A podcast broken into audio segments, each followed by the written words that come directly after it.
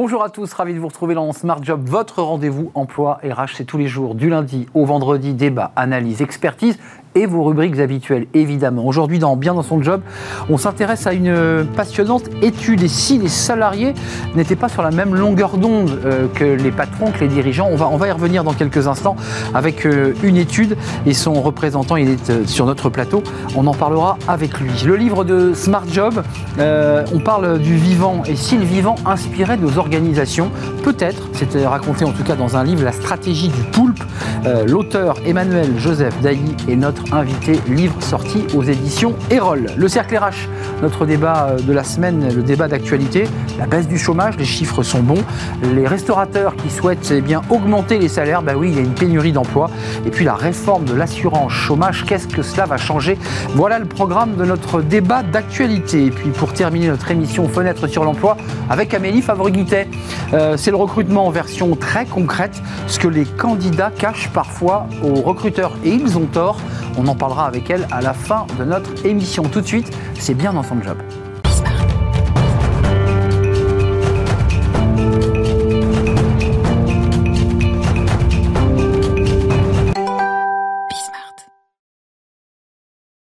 Bien dans son job. On va s'intéresser aujourd'hui dans cette rubrique à une, à une étude passionnante euh, de, pour sonder les cœurs à la fois des salariés, et c'est en ce sens-là que l'étude est passionnante, à la fois les salariés, mais aussi les dirigeants. Euh, Henri Vidalinck, merci d'avoir répondu à notre invitation. Merci à vous. Vous êtes déjà venu sur notre plateau, président de, de Grant Alexander, euh, qui, est, qui est un cabinet qui a travaillé justement sur ce sujet. Un groupe de conseils RH et de services RH. Vous, groupe Groupe. Préférez groupe que cabinet Oui, je préfère groupe. C'est plus important. On a plusieurs activités. Merci en tout cas d'être là. Euh, Grant Alexander et Opinion West se sont intéressés justement. On a souvent des études sur les dirigeants ou les salariés. Là, vous avez fait les deux. Euh, d'abord, ce qui est très intéressant dans cette étude, c'est que on a des dirigeants plutôt optimistes, j'allais dire presque contents d'eux, et des salariés qui le sont moins. Bah, le, bilan est finalement bien moins morose qu'on l'aurait imaginé les, les dirigeants qu'on a interviewés nous disent, finalement, cette crise, facteur d'opportunité. Elle nous a permis de nous transformer. Enfin, elle a permis aux entreprises de se transformer. On en a profité pour mmh. mettre en place des choses. Autorisez-moi d'abord de ne pas mourir et de... Alors, Alors, ils sont assez peu à nous dire qu'ils sont passés près de la correctionnelle. Hein. Euh, à peine, je crois, Très peu. 10%, hein, d'après ce que je me rappelle. Euh, oui, ils sont bien contents d'en sortir quand même hein, de cette crise. Et ils ont beaucoup appris sur eux-mêmes, en réalité. C'est très intéressant de voir qu'ils nous disent, en fait, finalement, on a vachement progressé. Hmm. On a progressé en agilité, en capacité d'adaptation, on a appris sur nous-mêmes. Bref, euh, il y, a deux chiffres. C'est assez hein. Euh, on va parler des salariés évidemment parce que c'est vrai que c'est intéressant d'avoir le contre-champ. C'est le contre-champ, c'est le regard que portent les salariés sur leurs dirigeants. Côté dirigeants, 63% des, dirigeants euh, interrogés estiment avoir progressé en tant que dirigeants grâce à la crise et 87%, ce qui rejoint ce que vous dites, se sentent dans un état d'esprit positif. Très confiant en l'avenir. Alors, il y a quand même un élément que nous, on a, on a noté, 86% d'entre eux, on va voir ce chiffre, parce que je voulais qu'on le commente ensemble, celui-ci. Euh, il y a quand même 86% des dirigeants qui euh, accordent plus d'importance à l'équilibre vie perso, vie pro. Ça, c'est quand même les effets Covid. Oui. En fait, ce que, ce que disent les dirigeants aujourd'hui, c'est qu'ils ont pris conscience de l'importance euh, de s'occuper de leurs collaborateurs, euh, de s'occuper du développement, du développement de leurs collaborateurs. Eh ben, tant mieux. C'est une sacrée bonne nouvelle, en réalité. Hum. Euh, c'est un effet Covid Ça veut dire que là, ils sont dans un, une prise de conscience qu'ils n'avaient pas il y a encore un an Alors, il y, avait, y avait je veux dire, les dirigeants ont toujours porté de l'attention à, à leurs collaborateurs, mais le fait de prendre du recul, déjà, eux-mêmes prendre du recul, eux ont pris conscience qu'ils avaient sans doute aussi pour eux-mêmes un problème d'équilibre vie euh, privée et vie euh, professionnelle. Et c'est vrai qu'aujourd'hui, ils nous disent, bah, euh, plus que jamais, si on veut réengager les collaborateurs eh après une telle crise, il faut s'occuper d'eux. Hum, et ça passe par, bah, écoutez, d'abord, il faut les faire revenir au travail. Hum. Enfin, il faut les faire revenir sur le lieu de travail le travail euh, ne s'est pas arrêté pendant cette période, heureusement. mais il faut les faire revenir sur le lieu de travail, dans les bureaux en fait. Tiens, d'ailleurs, c'est intéressant ce que vous nous dites parce qu'il y a un grand débat sur le télétravail. Des milliers d'accords ont été signés d'hybridation, trois jours, deux jours. Vous avez quand même des chefs d'entreprise et des dirigeants qui vous disent qu'il faut les faire revenir sur leur lieu de travail. Qu'est-ce, que ça veut dire ça? Bah, Écoutez, le, la dimension informelle du, travail finalement, au quotidien, le fait de, pouvoir se passer des, messages à la, à la, machine à café, dans les couloirs, c'est quelque chose d'extrêmement précieux. Mm. Alors on a continué à travailler, évidemment on a continué à travailler à distance, mais le lien social, euh, c'est distendu. Et il faut absolument le retisser, ce lien social. Et ils nous disent, nous, on a besoin de reprendre euh, de la proximité, euh, de retrouver la proximité avec nos collaborateurs. Et ça passe par, il faut les retrouver, il faut les retrouver pour les écouter. Il y a un besoin d'écoute énorme. À titre personnel, moi je suis dirigeant comme, euh, comme, beaucoup qui ont été euh, interviewés, et je me rends compte que euh, bah, c'est cette écoute qui a le plus manqué pendant cette période. Et l'écoute au téléphone ou à travers la visio, c'est pas la même. C'est quand même pas la même qualité. On est d'accord, hein on est d'accord. Mais c'est une transition intéressante que vous faites sur les salariés, parce que là, les dirigeants, c'est vrai qu'ils sont dans un état d'esprit positif, et on le verra tout à l'heure dans le débat d'actualité. Les chiffres sont bons, le PIB, le chômage qui baisse. Il y a une dynamique. Et puis là, vous avez après interrogé les, salariés. Les salariés ne voient pas tout à fait bah euh, la bouteille aussi, aussi pleine. Hmm. En effet. Bon, 60% euh, d'entre eux disent être optimistes. Hmm.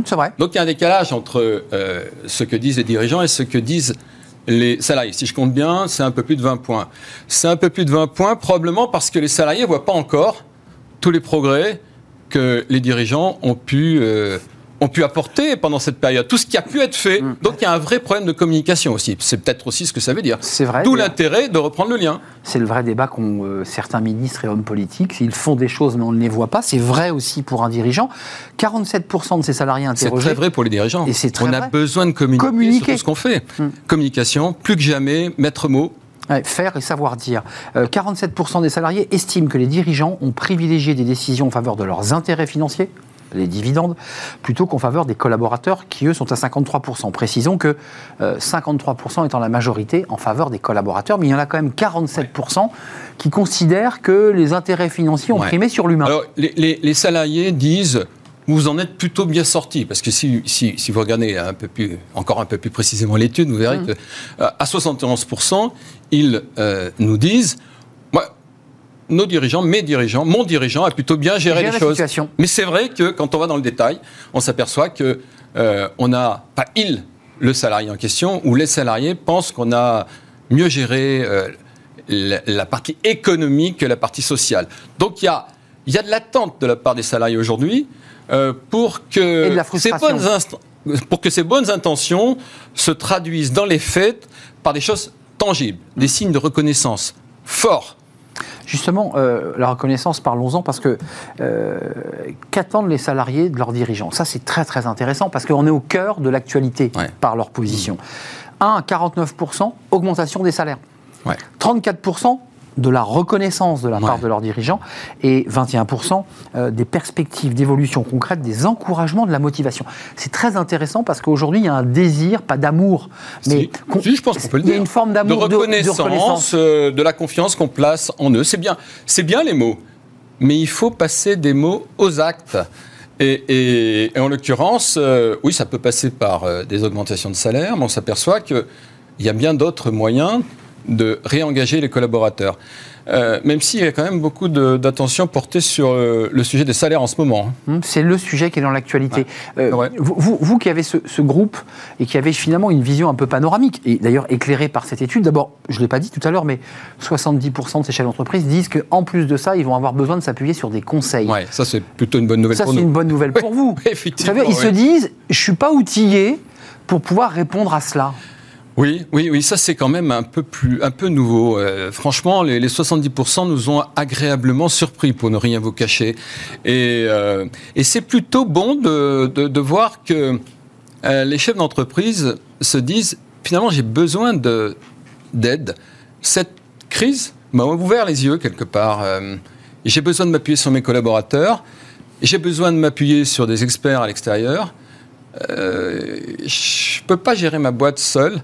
Euh, j'ai besoin d'être bien accompagné, mais j'ai besoin surtout d'avoir l'appui de mes collaborateurs. Euh, Donc il y a ce fameux besoin de réengagement des, troupes aux côtés du dirigeant. Euh, Henri, Henri pour conclure, euh, le, débat qui, traverse le chef d'entreprise, le dirigeant aujourd'hui, c'est euh, autour de ces questions de bien-être, de bienveillance, d'encouragement. C'est quoi? Il y a une forme, excusez-moi de le dire comme ça, mais un peu de cynisme de sa part en se disant, de toute façon, si je fais pas ça, je, les perds. Oui, ah, mais attendez, de toute façon, sinon je les perds. on rengage, enfin, on reprendra pas le rythme si on n'est pas capable euh, de réengager les collaborateurs. Donc de toute façon, il n'y a pas d'autre option. Il faut réengager le collectif au service de la performance de l'entreprise. Je hmm. pense que c'est le, le, maître mot. Et on a tellement manqué de collectif, ça fait du bien de l'entendre. Hmm, hmm, je, note tout de même quand même que les chefs d'entreprise souhaitent un retour sur le lieu de travail qui là aussi est très orthogonal à ce que souhaitent aujourd'hui les salariés. Là aussi, c'est compliqué, ça. Ah bah oui, c'est très compliqué. Et là, il y a des tensions. Et il faut l'organiser. Et, et euh, nous sommes concernés chez Grand Alexander. on a, on a euh, d'ailleurs réorganisé nos locaux pour s'installer dans des, euh, dans des locaux euh, partagés d'ailleurs avec d'autres sociétés. on profite sur ce lieu de travail de services que nous n'avions pas jusque-là, avec un accueil particulièrement performant. Bref, comme beaucoup d'autres, on repense notre organisation du travail. Merci Henri Vidalinck, le groupe Grand Alexander, je ne l'ai pas précisé, mais qui est non seulement basé en France, dans les grandes villes de France, mais aussi euh, euh, en Europe, en Afrique aussi. En hein. Afrique, on est à Abidjan depuis maintenant un peu plus d'un an. Voilà, je le précise, sur plusieurs activités, notamment... Euh, la chasse, la chasse, l'approche, le, le, recrutement par approche directe, le management de transition, le leadership development et enfin l'accompagnement des transformations des organisations. Vous avez un peu de travail pour les mois, les mois qui viurnent, non? Je, me laisse dire, à travers cette étude, je me dis que vous avez un petit peu de travail. C'est plutôt une bonne nouvelle pour mon équipe et, pour moi, euh, mais on, on tâchera de répondre. Vous serez en tout cas au rendez-vous, j'en suis sûr. Merci Henri Vidalinck, président de Grant Alexander. Cette étude a été à découvrir sur votre site, évidemment, dans, les détails, si vous voulez en savoir plus, puis sur le, site OpinionWay, puisque c'est l'organisme de sondage qui a réalisé cette, cette étude. Merci. On passe tout de suite euh, au livre. Vous savez, c'est le livre de la semaine, comme chaque semaine, évidemment, le livre de, Smart Job. Euh, on parle aujourd'hui du vivant. Bah, vous allez me dire, mais quel est le rapport avec l'entreprise? Mais si, il y en a un. Vous allez voir, son auteur a fait un lien direct entre le monde du vivant et l'entreprise, on en parle avec elle. Le livre de Smart Job, le livre de la semaine, livre passionnant, le fruit d'un travail très approfondi, la stratégie du poulpe, 60 récits du vivant pour inspirer nos organisations. Vous voyez la couverture de ce livre, édité chez Erol. Emmanuel Joseph Dailly est notre invité. C'est un vrai plaisir de vous accueillir, Emmanuel. Euh, d'abord, je, le disais, vous êtes euh, anthropologue, et il est précisé que vous êtes anthropologue, puis vous êtes aussi directrice d'un lab de, recherche et, prospective chez euh, Juliette Sterwen, pour citer la marque. là, c'est l'anthropologue. C'est la passionnée d'anthropologie qui, le soir, après le travail, s'est dit je ne peux pas rompre comme ça avec cette activité que j'aime tant, et je vais écrire ce livre. D'abord, le temps que vous avez passé pour écrire ce livre. Racontez-moi le travail que représente l'écriture de ce livre. Alors, ce, livre, euh, il, naît d'un intérêt pour le vivant de longue date. Et il est la résultante d'une connaissance de l'entreprise euh, d'une quinzaine d'années, de milliers d'heures de coaching, d'accompagnement des grosses organisations. Et c'est le rapprochement des deux qui va en faire l'intérêt. Donc, euh, évidemment, énormément de travail, des, années de travail même. Ça naît comment Vous avez une étude On parle beaucoup de biomimétisme, des, études, des reportages ont été faits, mais il n'est pas question dans ce livre de cette notion de biomimétisme, c'est-à-dire le concorde s'inspirant du, de la pointe d'un oiseau, le velcro s'inspirant des plantes. C'est pas ça votre livre, c'est pas ça. C'est vraiment l'idée de l'inspiration. Et j'ai fait un point d'honneur à pas utiliser le mot de biomimétisme parce que l'idée c'est pas de la transposition mimétique, c'est vraiment euh, s'abreuver, changer de lunettes, changer de Donc d'où ça vient? C'est venu dans une forêt où j'ai eu cette première perception qu'il y avait quelque chose à faire pour relier ces deux univers. Dans cette forêt, vous, trouvez des, des résonances entre ces arbres qui, sont inter, qui interagissent, euh, la biodiversité, les champignons, avec le monde de l'entreprise. C'est cela la passerelle que vous faites? Sur, le coup, c'était très intuitif, très sensoriel. Euh, mais je fais cette passerelle-là, justement, sur ce côté sensoriel, sur aussi le fait que dans l'entreprise, on oublie beaucoup d'utiliser nos sens, on les utilise beaucoup moins qu'avant. On les perd. Très peu, on les perd. Que les sens nous donnent énormément d'informations sur la prise de décision, sur l'intuition dont on a énormément besoin aujourd'hui. Euh, donc, donc tout ça vient de manière itérative. Donc vous nous dites, Emmanuel, et on va rentrer sur quelques exemples, parce que je ne veux pas non plus spoiler votre livre, mais 60 récits, c'est à travers des animaux, du vivant qui ensuite vous créez des situations réelles et vous les transposez ensuite à la, réalité de, ces êtres vivants. Et c'est passionnant de voir les résonances, euh, ou, en tout cas les, exemples qu'on peut tirer du, vivant. Mais euh, l'idée, c'est quoi? C'est qu'on doit se transformer, nous les êtres humains, euh, en des arbres? on doit être beaucoup plus résilients? C'est quoi la philosophie?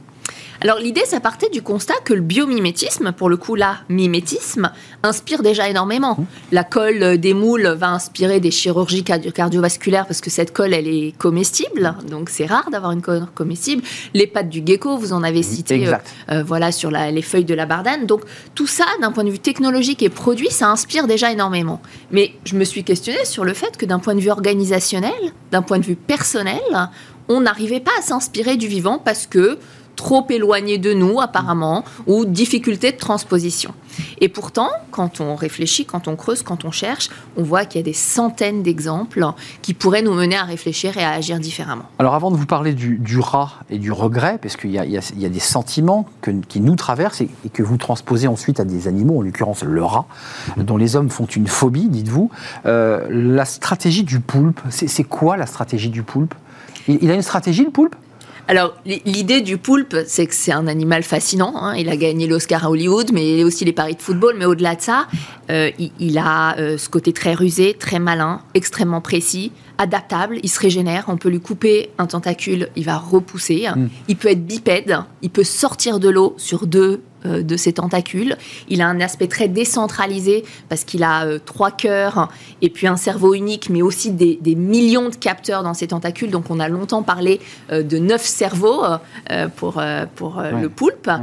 et c'est cette idée que par son agilité, par sa capacité à, la fois à lâcher prise, à être astucieux, à pouvoir se transformer en pierre, en un autre animal, à pouvoir aussi observer de son œuf. C'est-à-dire que c'est un des seuls animaux qui devient euh, orphelin à la naissance parce que sa mère meurt une fois que les œufs vont éclore et lui observe de la cellule des parois de son œuf. Pour euh, capter les informations bah, parce que la nature déjà fait à l'intérieur. À l'intérieur de l'œuf avant même de naître. Vous allez me dire un bébé on a on a découvert aussi que le bébé dans le ventre de sa mère captait énormément d'informations avant même qu'il qu'il respire. Vous êtes d'accord? Bien sûr. Il y a un lien assez fort entre le, bébé dans le ventre de sa mère et l'œuf et, et, le poulpe. Bien, on capte dès le départ in utero énormément de perceptions d'émotions, mais le poulpe, la nature est faite de telle manière que comme il va être orphelin, il n'a pas cette transmission intergénérationnelle, donc il va observer pour apprendre. Quelques mots sur le rat, et puis ensuite j'aimerais comprendre en quoi ce livre, quand on l'aura lu, parce que c'est un travail euh, extrêmement documenté, riche, euh, en quoi ce livre peut aider un dirigeant d'entreprise ou quelqu'un qui est dans l'entreprise à, peut-être regarder autrement sa façon de travailler. Mais le, rat, vous évoquez, euh, euh, alors là je suis tombé sur le, le baleineau, mais, j'étais sur le, rat, capitaliser sur l'émotion négative, la notion de regret. Vous, situez notre problème lorsque nous sommes traversés par le regret, on s'est trompé, on a pris le mauvais chemin, et vous dites le rat, bah lui, bah lui fait pas pareil. L'idée de l'être humain, c'est que déjà on différencie ce qu'on va appeler les émotions négatives et les émotions mm. positives, alors que finalement l'émotion elle se contrôle pas. J'ai écrit un livre précédemment sur les neurosciences, donc euh, elle arrive à notre cerveau en 3 dixièmes de seconde très rapidement. On peut rien y faire hein. et on perçoit certaines émotions comme négatives, alors qu'en fait l'émotion ne vient que nous apporter un message. Et les émotions dites négatives, on a beaucoup de mal en entreprise à capitaliser dessus. Mm. On parle peu des regrets à ses collègues, parfois on en parle à un collègue, mais pas à tout le monde. Donc on n'a pas de transmission collective des choses pour lesquelles on aurait fait un choix différent. Et le rat, il a ça de fabuleux, c'est que quand il fait une erreur, il y repense, voire il la transmet. Donc il y a une transmission. S'il mange par exemple une nourriture désagréable, euh, il ne va jamais deux fois faire la même erreur. Hmm. Et il va même capitaliser avec ses congénères. C'est-à-dire qu'en fait, on transmet l'idée qu'il ne faut pas aller à cet endroit, qu'il ne faut pas boire cette eau. Euh, donc il y a, on transmet ce que l'homme ne fait pas l'homme est muré. En, quoi Emmanuel Joseph Dailly, ce, livre, à la fois il est essentiel pour vous, il représente deux ans de travail, euh, mais en quoi il est, utile pour nous, les êtres humains, ceux qui euh, euh, déforestons, polluons la mer, dégradons la planète? C'est un livre sur le vivant, sur la nature. Regardons regardez et observez. C'est ça que vous nous dites aussi. Regardons, observons, changeons de paradigme, mettons d'autres lunettes, regardons des modèles qui depuis euh, euh, des milliards d'années fonctionnent, des modèles avec une temporalité différente aussi, hein, hmm. euh, qui ont su perdurer à travers la planète parce que l'évolution darwinienne est sans appel, c'est-à-dire que ce qui n'évolue pas va disparaître. Aujourd'hui, 99% des espèces ont disparu de la surface de la Terre. C'est vrai. et c'est l'idée aussi de repenser d'autres modèles, d'autres modèles de performance, d'autres modèles de réussite, et de voir ce qui fonctionne dans le vivant et ce qu'on pourrait non pas copier, mais, mais penser différemment en lien avec la nature dont on fait partie. Un, mot qui a été très utilisé euh, et qui est toujours d'ailleurs beaucoup utilisé pour les hommes, la résilience. C'est un mot aussi qui est très fort euh, dans le vivant. Euh, je pense aux arbres, par exemple, lorsqu'un incendie les dévaste, on découvre en fait qu'ils ne sont pas morts. Il y a des mécanismes. Calcinés, mais pas morts.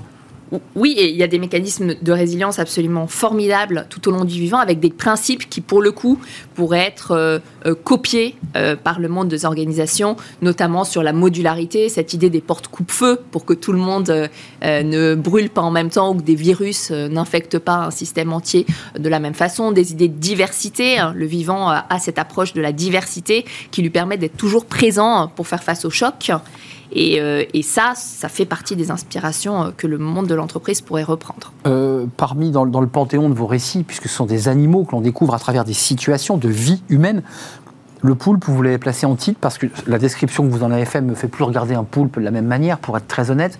C'est l'animal le plus incroyable que vous avez rencontré dans vos récits ou il y en a d'autres?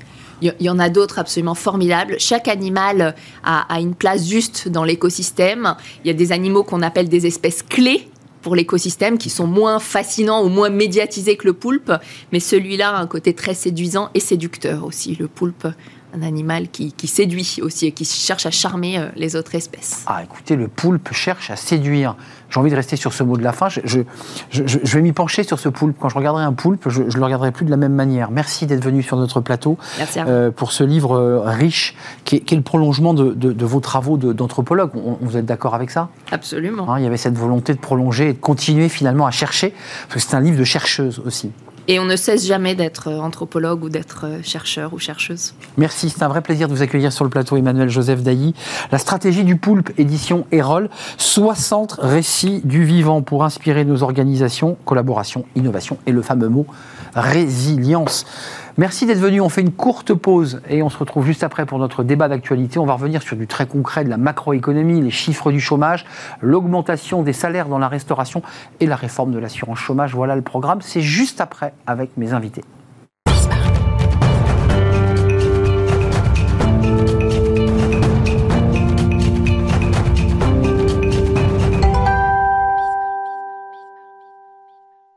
Le cercle RH et le débat d'actualité, comme chaque semaine. au programme aujourd'hui, la baisse du chômage. Des chiffres sont passés sous la barre de 8%. Euh, des chiffres du PIB, on va les commenter. L'économie repart. On va en parler avec mes, invités. La restauration qui se creuse la tête pour évidemment essayer de, bah, garder à la fois ses employés et de pouvoir euh, répondre à la pénurie d'emplois, hausse des salaires. On évoque un 13e mois, de l'intéressement. Bref, c'est un secteur qui est en train de réfléchir à une question importante qui est le pouvoir d'achat en priorité, euh, qui est un sujet d'ailleurs dans l'actualité. Puis troisième volet, j'espère qu'on aura le temps d'en parler, la réforme de l'assurance chômage. Ça a provoqué quelques manifestations dans, les grandes villes de France.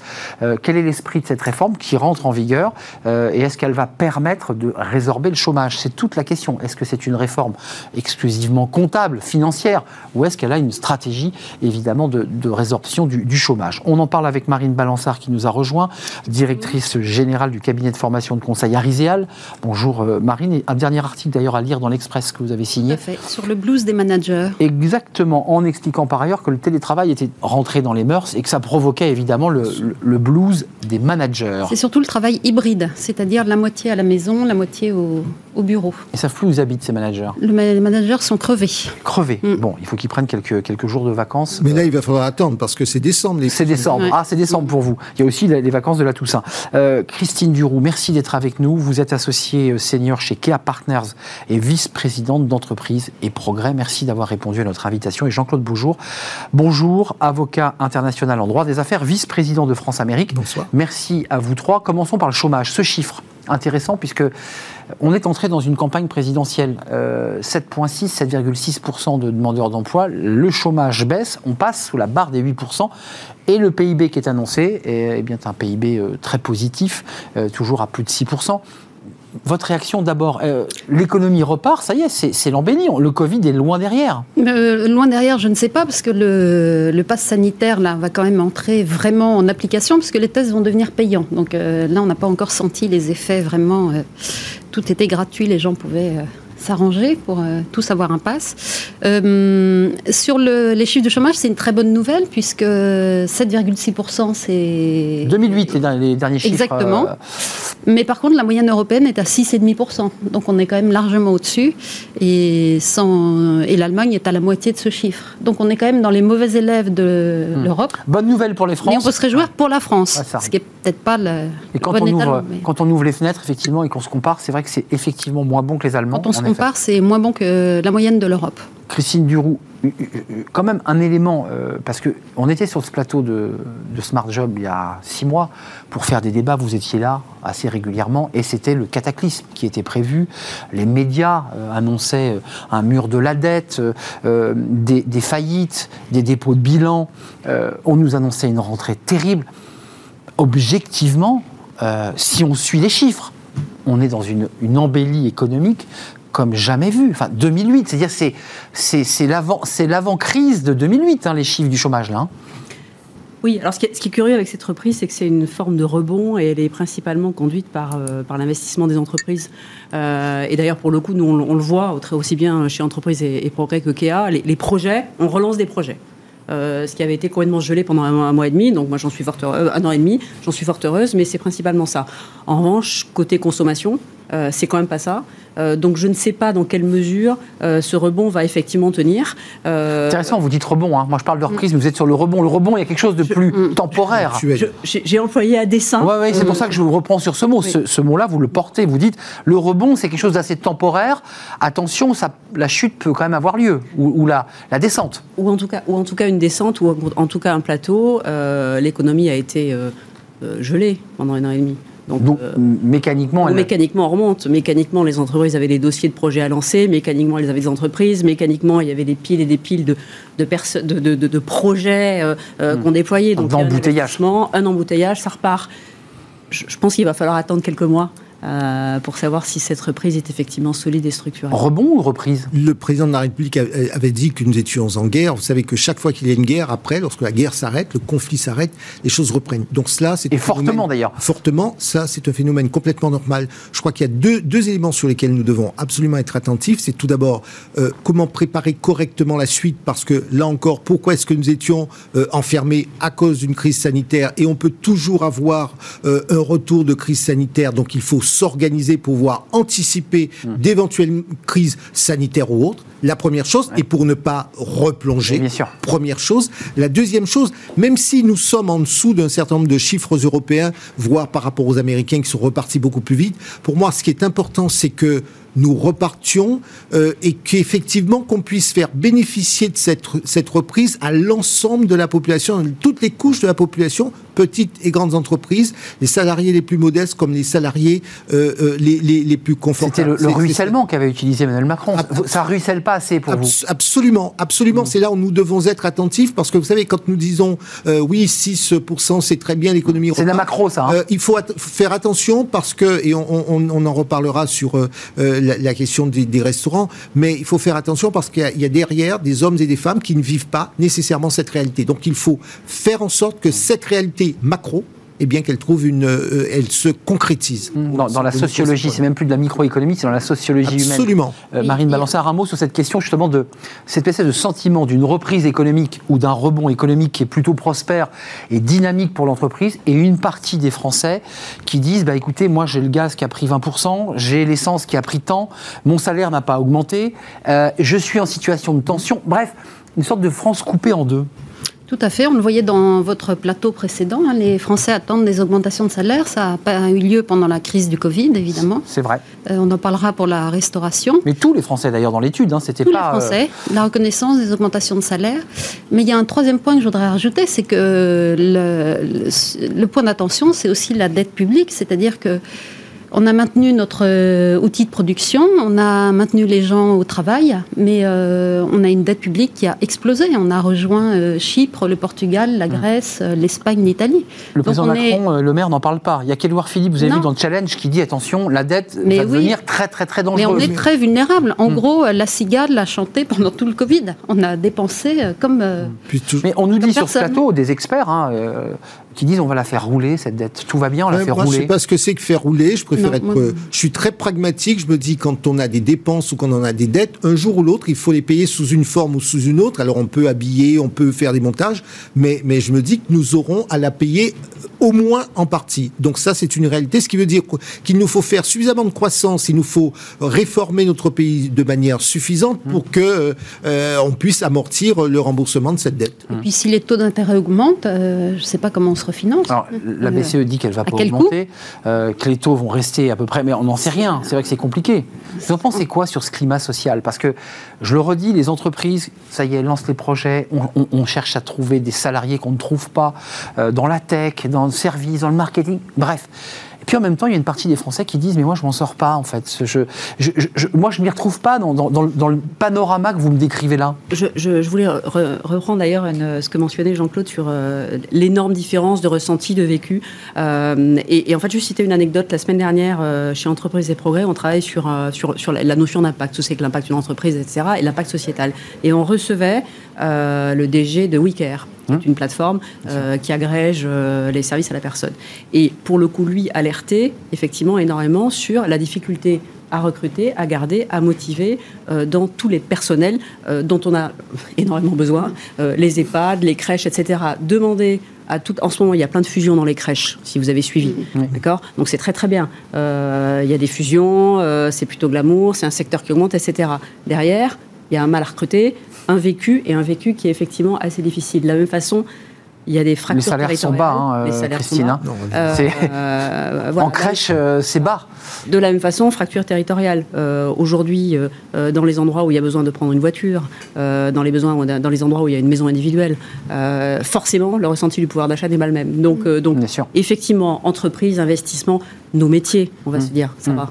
C'est ça. Euh, Je suis d'accord. Et Non, puis C'est bien de le dire, parce le- que nous, ça va, mais il y a des secteurs et des situations sociales qui sont tendues. Puis il ne faut pas oublier que ça peut aller pour certains individus, individus beaucoup moins pour d'autres. Moi, je vois que dans, dans nos cabinets où nous faisons aussi, nous avons des départements euh, droit du travail et on voit bien que certaines entreprises licencient. D'autres recrutent, mais allez dire à quelqu'un qui est licencié, ben parce que Regarde les chiffres du on chômage, est en- c'est on est en transition, etc. Regarde les chiffres du chômage, il dit ah oui tu es, tu es sympathique, mais à la fin du mois j'ai plus de après mon préavis j'ai j'ai plus d'emploi. Mm. Donc ça c'est une réalité et donc il nous faut accompagner, y compris euh, probablement éduquer nos entreprises à préparer le personnel, qu'on puisse effectivement transiter d'un poste à un autre pour qu'effectivement ces ruptures de charges soient moins lourdes parce qu'individuellement c'est très très brutal. La notion d'employabilité. Tournons cette page du chômage, mais vous allez voir, elle, est finalement tout ça se tient sur la question de la pénurie d'emploi. C'est un vrai sujet. Alors on annonce 250 000 postes manquants dans la restauration, c'est ce qu'annonce l'UMI.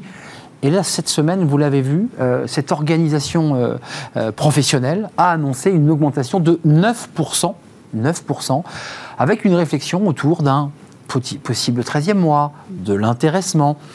Est-ce que là, je, la pose abruptement la question, est-ce que ce n'est pas les, salariés qui ont, pris le pouvoir là, sur un secteur qui auparavant, bah, effectivement, faisait un peu la pluie et le beau temps, ne donnait pas les dimanches payés doubles, faisait travailler les gens très tard le soir? Et là, aujourd'hui, avec ce Covid, j'ai le sentiment que les salariés disent, eh ben, on n'y va plus, Marine Balançard. Bah, en fait, euh, les salariés se sont reconvertis pendant la crise. Le secteur a été sinistré, donc ils sont partis, ils sont reconvertis et ils sont, ils n'ont pas du tout envie de revenir dans des, dans du travail qu'on ne peut pas euh, télétravailler par définition. Bah oui, il faut, faut tenir le plateau. hein. Et où on travaille le- à l'heure du déjeuner, le soir et le week-end, parce que c'est ça les restaurants. C'est- Ce sont les horaires incompatibles avec une vie de famille.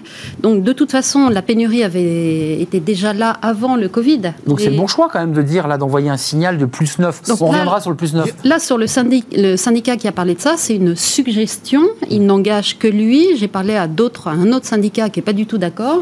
Et le sujet, c'est pas l'UMI. vraiment, Alors, oui, c'est pas vraiment l'augmentation de salaire ou le 13e mois. C'est pas ça qui va faire venir Bien les gens. sûr, il y a un Non vrai Ça sujet. fait pas il y a- venir les gens quand vous il y a- dites un non, salarié, pas- pas- ça, ne- ça ne sera pas suffisant. Vous savez, nous, nous parlons, euh, les, nos télé- les téléspectateurs le savent, nous nous voyons à Paris, mais la vie ne se résume pas à Paris. Hum, je confirme. Quand vous, êtes, quand vous êtes en région et que vous devez faire 20, 30 km pour aller au travail, que votre service dure 3 heures, la pénibilité du travail dans le secteur est, est beaucoup Sans plus pouvoir que la revenir chez soi, hein, faut le sans, dire. Sans Bah, pouvoir sûr. revenir chez soi. Quand je parle de, de, de 25, 30 ou 40 km où on vous dit, bon, On bah, pas. entre la fin, la fin du service à, à, 15h et la reprise à, à 18h, il y a 3 heures, vous faites quoi? Vous faites 50 km Moi, je connais des gens qui dorment dans leur voiture, qui font une petite sieste dans leur voiture. Ça, ça vous abîme un individu, homme ou femme, outre le fait qu'effectivement, pour la vie de famille, c'est pas, c'est pas génial. Reconnaissez que c'est insoluble pour le restaurateur parce qu'il soit il met en place Alors, deux, services et auquel chose. cas il a double salaire, c'est enfin, compliqué. Et c'est là où il y a, y y y effectivement un problème qui, qui se pose pour nous tous, euh,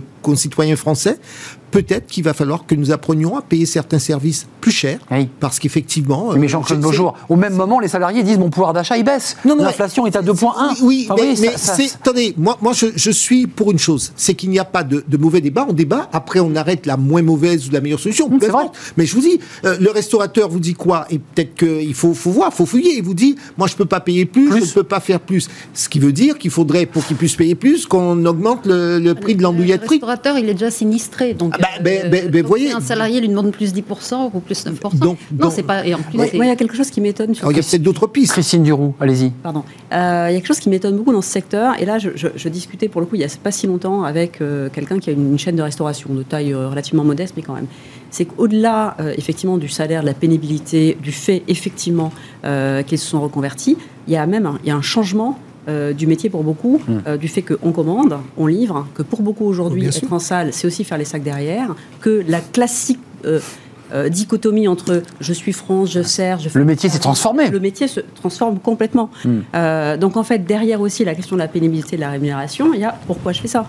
Euh, Exact. Le sens, ouais. Oui. ce que je vais faire ouais. et le sens. Cela étant dit, c'est pas spécifique au métier euh, de la restauration. Je veux dire, avec la digitalisation. Mais d'ailleurs, c'est très lié à la tout- aussi, hein, c'est ça Tout, est, tout est profondément modifié. Et peut-être que c'est là où il faut qu'ensemble, nous disions qu'au fond, nous continuerons à vivre des transitions en permanence. Et, et ça, c'est le phénomène de résilience, euh, pour, dans votre métier aussi, la, la Il digitalisation. y aura un robot un jour ici, Euh, Jean-Claude voilà, donc tout, tout cela emmène, en- en- emmène une logique qui est, qui est forcément différente avec le temps. Je ne voulais pas vous emmener doucement, mais sûrement vers le débat, parce que l'UMI a non seulement évoqué les 9% en disant je ne peux pas faire plus, mais il a rajouté, ça ne nous a pas échappé, nous pourrions faire plus si nous avions des exonérations de charges patronales, et nous voilà replongés dans un vieux débat, mais passionnant, des charges patronales. Je voudrais savoir ce que vous en pensez, parce que ce débat, en fait, il a suscité euh, plusieurs euh, polémiques depuis 20, 30 ans.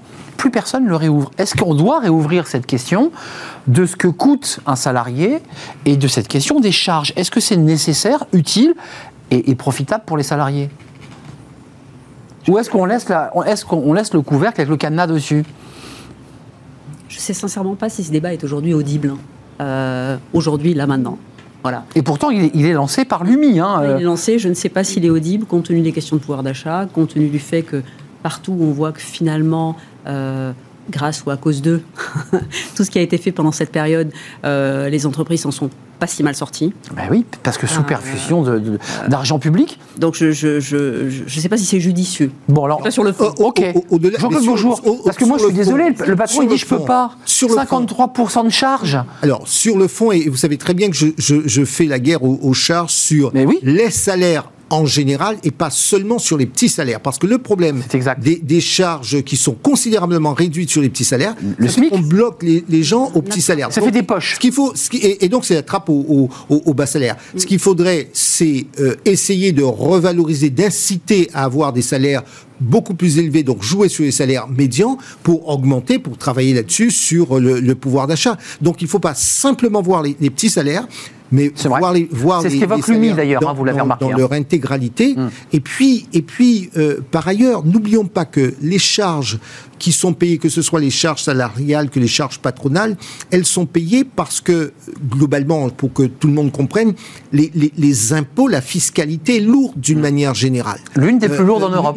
l'une- des plus lourdes. Donc, le vrai sujet. Et dans le monde même, Le vrai sujet, il faut qu'on incite, un, parce qu'on a bien dit, vous voyez, depuis le début de l'émission, il y a de l'emploi, il y a des emplois qui ne sont pas pourvus, en même temps, on paye des gens qui sont au chômage. Ce qui veut dire que Mm. Nous qui, ne ce qui nous parvenons amènera pas- à l'assurance chômage, nous, ne venons- nous ne parvenons pas à, à faire se rencontrer l'offre et la demande. Exact. Et ça, c'est un vrai sujet dans notre pays. Donc, on paye des gens au chômage et dans le même temps, on peut pas satisfaire les emplois. Moralité de l'histoire, c'est qu'on paye des charges, des impôts beaucoup plus importantes parce qu'il faut financer tout cela. Marine Balança, on le réouvre ou pas? Est-ce qu'il y a de l'impudeur? Est-ce que c'est pas le moment?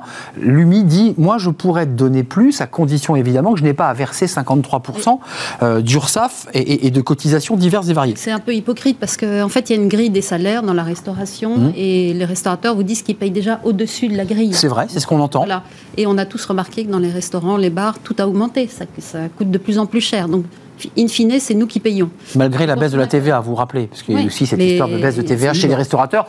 Et, et qui devait normalement se voir sur la carte. Voilà. Et moi, je ne l'ai pas vu.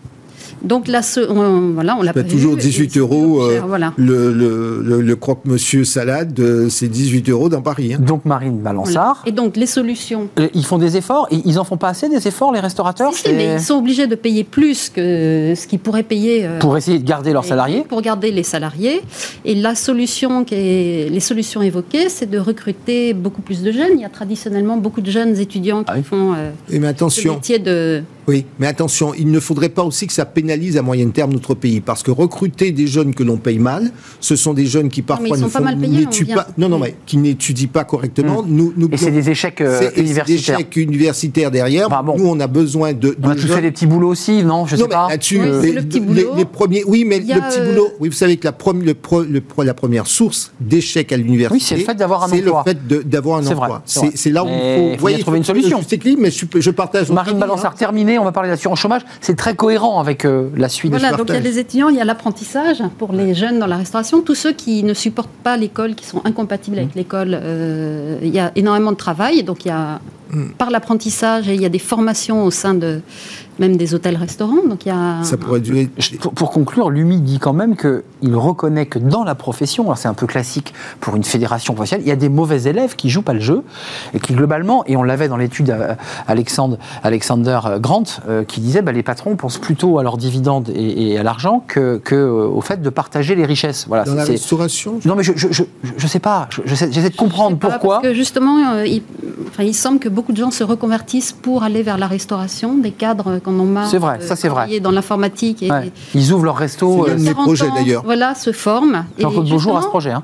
Parce qu'ils cherchent du sens dans leur travail Bon, et euh, quelque chose de voilà qui a du sens, du concret et, et- et voilà. Et moi j'ai, enfin, pour connaître un petit peu ce milieu, euh, les les patrons aiment beaucoup leurs salariés. Il y a Oui, vraiment une- oui, je une- pense que oui. Une c'est petite très famille. familial, oui. C'est vrai, c'est vrai, c'est vrai. Il y a Oui. beaucoup de Dernier mot, Christine. Duroux, parce que je parlais assurance chômage avant de parler du restaurant de Jean-Claude Beaujour. Non, je disais, et d'ailleurs, euh, et ça, je, je- de, de première main, j'en j'en suis témoin, ceux qui sont restés aujourd'hui, euh, les employés qui reviennent dans les, dans les, dans les restaurants, etc., c'est ceux, entre guillemets, qui ont une bonne patronne ou un bon patron. C'est ça. Et ça, pour le coup, Ouais. ça reste, ça a toujours été. Ouais, l'ambiance, l'ambiance. Je m'y je m'y sens bien. Management. Le métier est dur, L'accompagnement, le l'accompagnement, respect, la considération.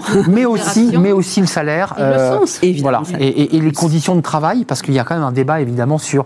Et, et l'UMI, pour clore, dit que certes, il serait prêt à faire un week-end sur trois euh, off, comme on dit, pour libérer les salariés. Mais l'UMI s'est lancé euh, tout seul apparemment. J'en- j'entends, Il ne hein, a- pas du tout le consensus euh, Ouais. qu'aurait. Le débat n'est pas clos. Marine Non, Balançard laisse la porte grande ouverte sur ce sujet. un, Moi, je pensais détenir la un vérité. démarrage un peu. Oui, mais enfin, qui a été très médiatisé, c'est pour ça que l'on parle. L'assurance chômage, Oui. euh, la mais réforme. voilà. Euh, un mot, c'est c'est pour être en règle avec, euh, avec Bruxelles, parce qu'on entend souvent sur ces grandes réformes structurelles, on dit mais c'est pour être en règle avec Bruxelles.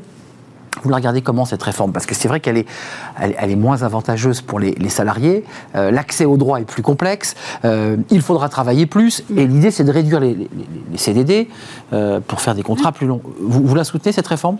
Elle va dans l'esprit, dans sa philosophie. Moi, je la vois comme une réforme politique de, qui, est, qui est contestée par quatre syndicats, Mm. qui est considérée comme brutale parce qu'on s'en prend, entre guillemets, aux gens les plus fragiles, aux plus précaires. En recalculant leur, euh, leurs indemnités. Et hum, ça avait été retoqué par le Conseil d'État et le président de la République la repropose dans, en l'état. Le décret sort aujourd'hui, enfin le 1er octobre. 1er octobre, c'est euh, passé. hum, c'est audi- Enfin, je comprends qu'il y ait de la contestation et je comprends qu'à nouveau des recours soient portés. euh, Mais l'argument du gouvernement, qui n'est pas dit comme ça, on a 600 000, euh, une pénurie d'emplois d'environ 500 000 postes. Et puis en même temps, on a 5,9 millions de chômeurs, de demandeurs d'emploi.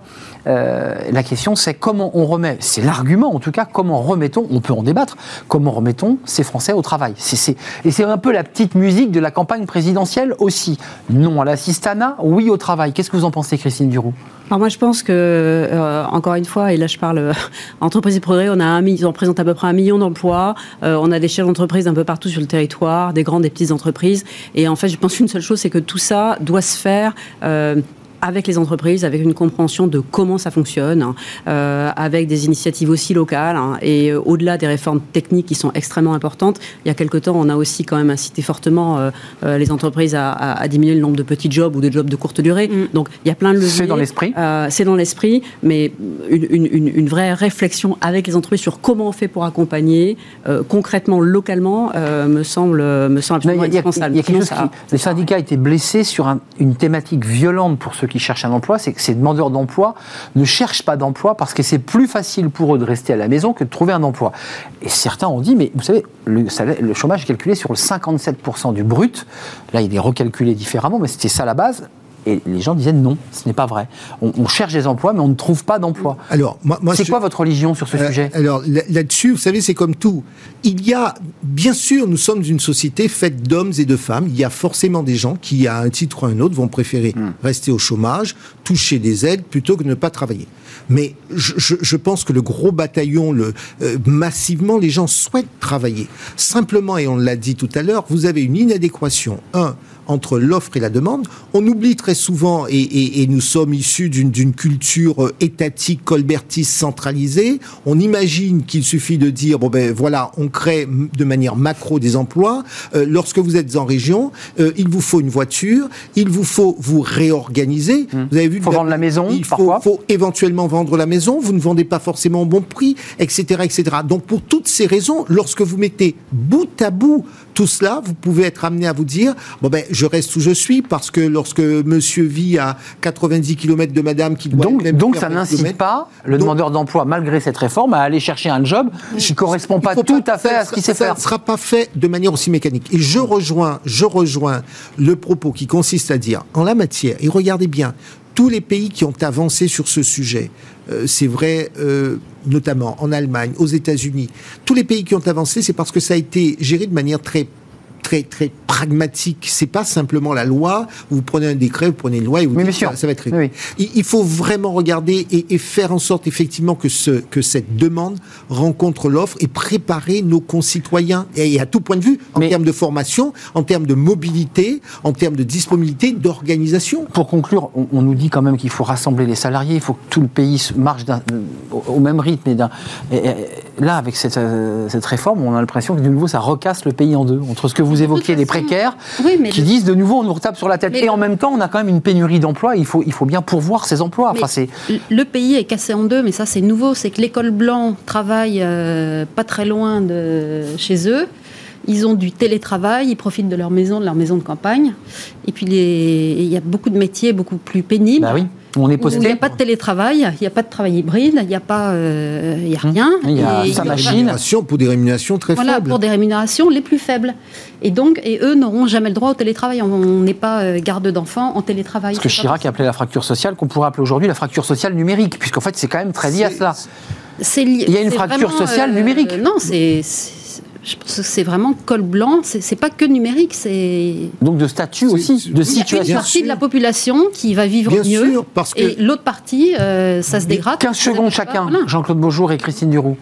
Vous avez 15 secondes, hein, c'est un défi ce que je vous demande. Moi, je pense qu'il faut, il faut travailler sur les, les plus vulnérables. On a dit qu'il y a 500 000 jeunes euh, qu'il faudrait aider, qui sont en grande précarité. C'est ceux-là qu'il faut aider. Et c'est pas simplement en se disant, et, et là encore, j'entends les propositions de réforme, mais euh, je pense que l'école, la formation, l'école, la formation, plus que jamais. Il y a un responsable d'entreprise qui me disait dans le Val-de-Marne, il me disait, moi, je veux bien prendre des agents de sécurité, mais j'ai besoin, c'était pour un établissement aéroportuaire, vous comprendrez, j'ai besoin de gens qui parlent un peu anglais, qui voilà. Donc rien que cela, ça peut être un élément disqualifiant. non, les emplois simples ont besoin parfois de qualification. Il faut aider les jeunes à rester, euh, à se former euh, et à pouvoir exiger des, des rémunérations. Merci d'avoir tenu les temps, Jean-Claude Beaujour. Après ces 45 secondes d'explication, Christine Duroux.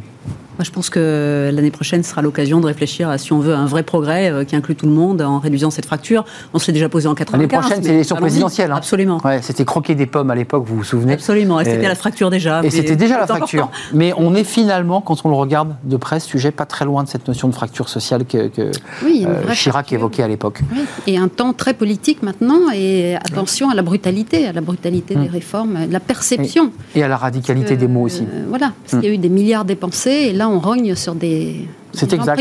Donc, et le chéquier. Et le chéquier est sorti. Merci Voilà. Marine Balançard. Jean-Claude Beaujour, merci d'être venu avocat international en droit des affaires, vice-présidente de France-Amérique. Merci à Marine Balançard, directrice générale de du cabinet de formation et de conseil à Riséal. C'est pas la peine de galoper comme cela. Et Christine Duroux, merci d'être venue sur notre plateau, associée senior chez Kea Partner et vice-présidente d'entreprise et progrès. C'était un plaisir de partager ce moment avec vous. On termine notre émission avec Fenêtre sur l'emploi. Euh, On va parler avec Amélie Favorité. C'est toujours des choses très concrètes. C'est ce que les candidats bah, cachent en général leurs recruteurs. En général, le recruteur arrive comme ça à déceler le petit secret que vous cherchez euh, bah, à cacher sur votre CV. On en parle avec elle.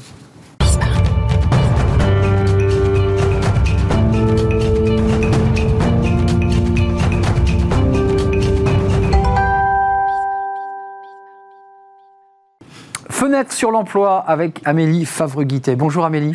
Bonjour Arnaud. Vous avez le sourire, ça, ça- ça Toujours. fait plaisir. Alors là, on, on parle de sujets qui, c'est très intéressant avec vous. euh, D'abord, vous dirigez Talent, Talent Management, le groupe Talent Management. J'oublie toujours de présenter votre marque, mais c'est important. Vous êtes une recruteuse. Euh, on, on découvre avec vous le concret, la réalité de ce qui se passe comme ça dans l'intimité. Alors là, on inverse. C'est euh, la recruteuse que vous êtes. La semaine dernière, il y a beaucoup d'anecdotes qui étaient savoureuses, mais là, c'est intéressant. C'est ce que le candidat essaie à tout prix de cacher. Euh, bon, alors, euh, on dit tout ou on dit pas tout Est-ce que c'est bien de ne pas tout dire et est-ce que c'est dangereux? Alors c'est ni oui ni non, ré- réponse de Normand. En fait, faut dire ce qui est important, euh, ce qui est essentiel surtout pour le job. Il y a plein de choses dans notre carrière qui sont passionnantes, qu'on a fait. Il y a des choses qu'on peut mettre de côté, mais il y a des choses, même si ce n'est pas le même métier ou le même secteur d'activité, il faut en parler parce qu'on va pouvoir faire des liens en termes de qualité et de compétences qu'on va pouvoir transférer sur le nouveau job. Donc, je suis un champion de pêche à la mouche, mais je vais travailler sur la tech. On s'en fout. Pas nécessairement. Tout dépend parce que le champion, il a, fait- il a dû faire quoi pour être champion? Ben, Il a dû s'entraîner, il a dû faire preuve de patience, il a fait preuve de combativité. Donc c'est peut-être des choses qui vont intéresser la tech. Alors, vous aviez un exemple concret que je trouve assez symptomatique lors d'un d'un recrutement, euh, entretien avec un commercial expérimenté. Tout à fait. Alors, racontez-nous, parce que c'est intéressant ça, ce, ce- ces petites choses comme ça qu'il ne veut pas dire. Ben, en fait, dans son parcours, on trouvait déjà que son parcours était assez court. Il avait pas forcément, on sentait qu'il n'avait pas mis toutes ses expériences sur le papier. Et puis on commence un petit peu à discuter. Et puis il tenait absolument à me dire qu'il avait un esprit d'entrepreneur. Mais rien sur le papier prouvait qu'il avait un esprit d'entrepreneur. Donc il essayait un peu de se raccrocher aux branches à ses dernières expériences.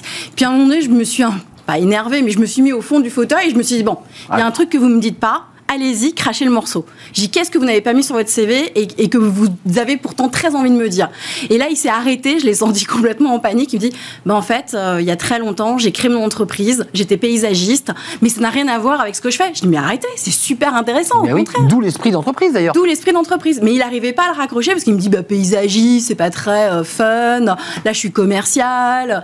Alors qu'en fait, si, parce qu'il a géré des équipes, il a géré des budgets, il a géré des imprévus. Et c'est ce qu'on demande justement dans le job. Mais quand même, un chef d'entreprise qui a échoué, euh, qui a déposé le bilan et qui en a honte finalement, ça, il, il a peur de le dire. On peut, le, com- on peut comprendre.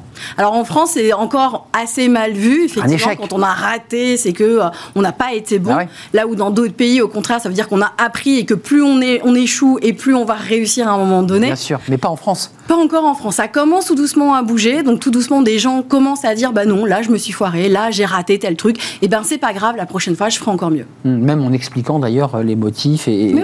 et, et la manière de pouvoir euh, transformer ou améliorer. Vous aviez un autre exemple, cette Oui. fois-ci avec une femme. Oui. Très intéressant celui-ci aussi. Bah, les femmes, souvent, quand elles ont été euh, femmes de, euh, d'expats, elles ont, elles ont suivi leur mari à l'autre bout du monde. euh, sur leur CV, c'est marqué femme au foyer. Donc c'est pas très glamour.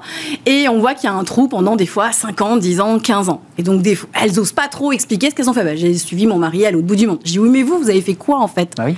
Et c'est là où on découvre plein de choses.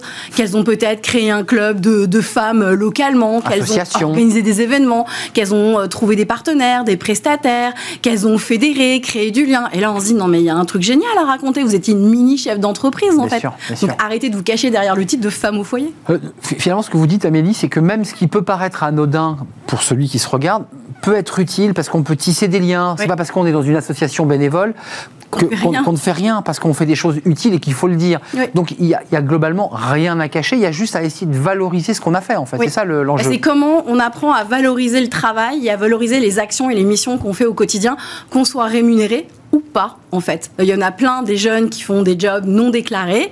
Euh, moi, quand je leur dis, Ah oui. je fais les ateliers CV, je leur dis, bah ça, il faut l'indiquer. Ils me font tous des grands yeux, genre, mais je vais pas dire que j'ai fait du black. Je dis, non, vous étiez auto-entrepreneur. Pas Exactement. grave. Justement, focus sur les jeunes, parce que autant le paysagiste, lui, il a quand même un peu de bouteille, il a Ouais. fait des choses, puis finalement, vous allez réussir à valoriser son expérience. Un jeune, faut le reconnaître, quand il sort d'études, il a fait quoi? Deux, deux colonies de vacances quand on a de la chance, Mais C'est vachement bien. et un stage. Non, mais quand on a de la chance. Oui, oui, oui. Donc, comment on fait là? Euh, Bah, Qu'est-ce quand qu'on va il a- chercher chez quand lui il a fait ses petites missions, il a peut-être fait un peu de babysitting, il a peut-être donné un peu de cours du soir, toutes ces petites choses-là. Bah, ça, on va pouvoir essayer de le valoriser en lui disant, ben voilà, quelles étaient exactement tes missions, comment tu t'y es pris, euh, combien de temps ça t'a pris. On a, on- moi, j'ai vu des jeunes qui animaient des réseaux sociaux, mais qui le faisaient un peu en, en loosé, mais qui avaient des super euh, retours. J'ai vu des jeunes qui avaient monté des, des business un peu de dropshipping avant que ce soit mal vu, Hmm. mais qui du coup gagnaient de l'argent et avaient très bien compris les mécanismes. Bah, ça montrait déjà une appétence au business et au commerce. Euh, Dans les deux bouts de la chaîne de l'âge, les jeunes, bon, évidemment, euh, euh, tout est bon aussi à valoriser. Ouais. Les seniors. Le, le senior, là aussi, on en revient un peu sur l'histoire du paysagisme. J'ai un peu honte. je- J'ai eu un moment de trou. J'ai eu trois ans. J'étais en galère. Est-ce qu'il faut poser le masque? Il faut poser le masque. Tout le monde est au courant. Tout le monde, un jour dans sa vie, va connaître le chômage, va aller rencontrer sa conseillère à Pôle emploi, tout le monde. Ou alors on est un extraterrestre si on évite la case Pôle emploi. Donc c'est tout à fait normal. Ça fait partie du parcours de vie, j'ai envie de dire, classique d'un candidat. Donc à un moment donné, oui, on a été au chômage. Et ben pendant ce temps-là, qu'est-ce qu'on a fait? Et ben peut-être qu'on s'est formé, peut-être qu'on a fait des, euh, des, des webinars, des, des choses à gauche, à droite. Peut-être qu'on a aidé un copain à monter une boîte. On a forcément fait quelque chose. On n'est pas resté le cul sur son canapé. Et au-delà de ces seniors qui ont fait des choses pour sortir de l'impasse, il y a aussi un truc très important qui m'est arrivé à plusieurs reprises, c'est les centres d'intérêt.